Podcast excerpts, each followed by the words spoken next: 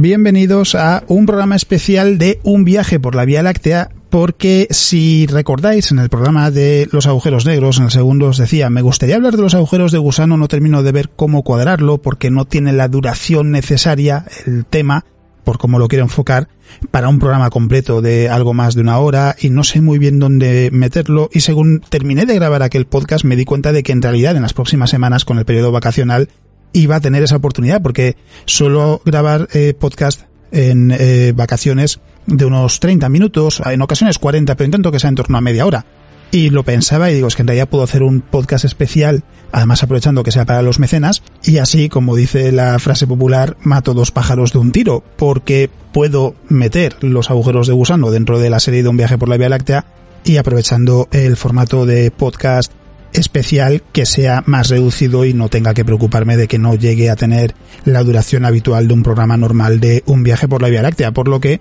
aprovechando el periodo navideño, este programa se publica el 1 de enero, ya estamos en el primer día de 2022, así que si escucháis el podcast el mismo día, me imagino que no será el mismo día, pero si lo escucháis el mismo día, espero que no haya mucha resaca de la celebración, si es que habéis dado de celebración, si no ha sido así, que hayáis disfrutado de la entrada en 2022, que haya ido todo bien, que haya salido todo lo mejor posible y lo que vamos a hacer es en este programa terminar de complementar ya del todo el mundo de los agujeros negros porque los agujeros de gusano ya lo comentábamos, lo dejábamos entrever en el segundo episodio dedicado a ello, tienen que ver con el mundo de los agujeros negros también, pero sobre los agujeros de gusano se ha escrito mucho específicamente y es algo que vale la pena tratar con, con el cariño y mimo que merece y no quedarnos simplemente en la superficie o a un nivel más superficial como hemos hecho en otras ocasiones donde lo que hacemos es contar que en principio, gracias a la relatividad de las ecuaciones de campo de Einstein, se puede obtener una solución que lo que nos dice básicamente es que podríamos crear un túnel, un atajo si lo queremos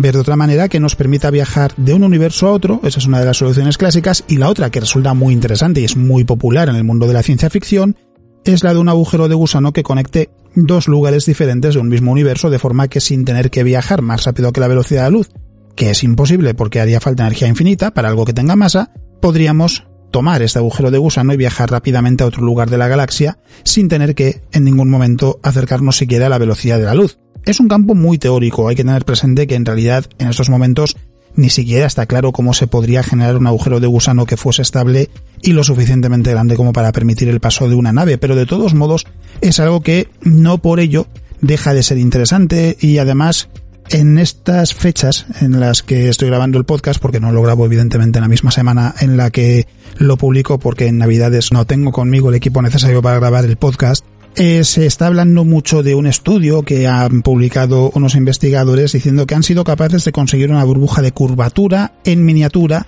y que esto podría ser la antesala a conseguir crear naves que sean capaces de utilizar un motor de curvatura como planteaba Miguel Alcubierre. Lo cierto es que es mentira a pesar de que algunos medios lo estén vendiendo así, no se ha conseguido encontrar una burbuja eh, de curvatura en miniatura, no se ha conseguido replicar algo así, es algo completamente diferente, tiene que ver con la mecánica cuántica, con el efecto Casimir, y solo lo menciono rápidamente para que lo tengáis presente, que en realidad no es así, no se ha conseguido generar una burbuja de curvatura a nivel microscópico, sino que es un experimento diferente que estos investigadores han decidido que, bueno, que entienden que se podría trasladar una burbuja de curvatura, pero luego lo que han presentado, la verdad es que no tiene mucho sentido. Pero bueno, en cualquier caso,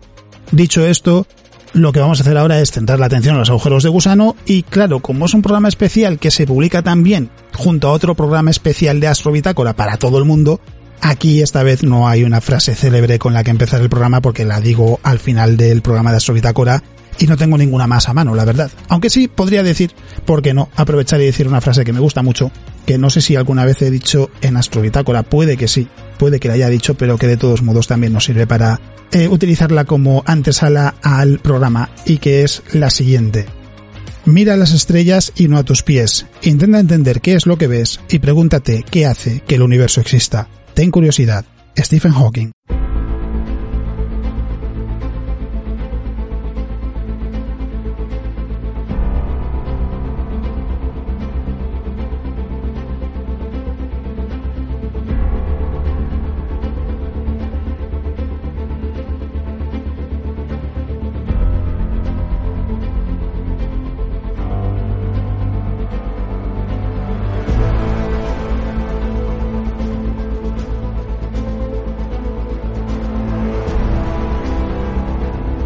Así que, ¿qué podemos decir de los agujeros de gusano? Ya lo comentábamos, es algo teórico, eso lo que quiere decir es que estamos hablando de una estructura especulativa, teórica, hipotética, llamémoslo como queramos, mientras quede claro que no se sabe si realmente las podríamos encontrar en el universo, que lo que permite es unir dos puntos del espacio-tiempo y que es el resultado, esto es importante tenerlo presente, no es el fruto de la imaginación de alguien, es el resultado de las ecuaciones de campo de Einstein de la teoría de la relatividad y que podemos imaginar como un túnel que atraviesa dos puntos diferentes del espacio-tiempo y permite unirlos. Los agujeros de gusano, a pesar de lo extraño que pueda parecer el concepto, encajan perfectamente con la teoría de la relatividad, pero no se ha conseguido observar ninguno en la realidad y no está muy claro cómo podrían funcionar, cómo se podrían generar lo que se ha planteado es que en realidad no tienen por qué eh, ser algo que, se, que exista de verdad. Hay científicos que de hecho lo que dicen es que los agujeros de gusano quizás no sean más que proyecciones en una cuarta dimensión física, porque hay que recordar que el universo tiene cuatro dimensiones. Tres son físicas, arriba, abajo, izquierda, derecha, adelante, detrás, o los ejes X y Y, en este caso, y Z, que se utilizan en un eh, diagrama, por ejemplo, y sería una proyección en cuatro dimensiones físicas parecido a, por ejemplo, como una criatura en dos dimensiones solo podría experimentar una mm, pequeña parte de un objeto en tres dimensiones. Esto dicho así puede sonar un poco extraño, pero imaginemos. ¿Te está gustando este episodio? Hazte fan desde el botón apoyar del podcast de Nivos. Elige tu aportación y podrás escuchar este y el resto de sus episodios extra. Además, ayudarás a su productor a seguir creando contenido con la misma pasión y dedicación.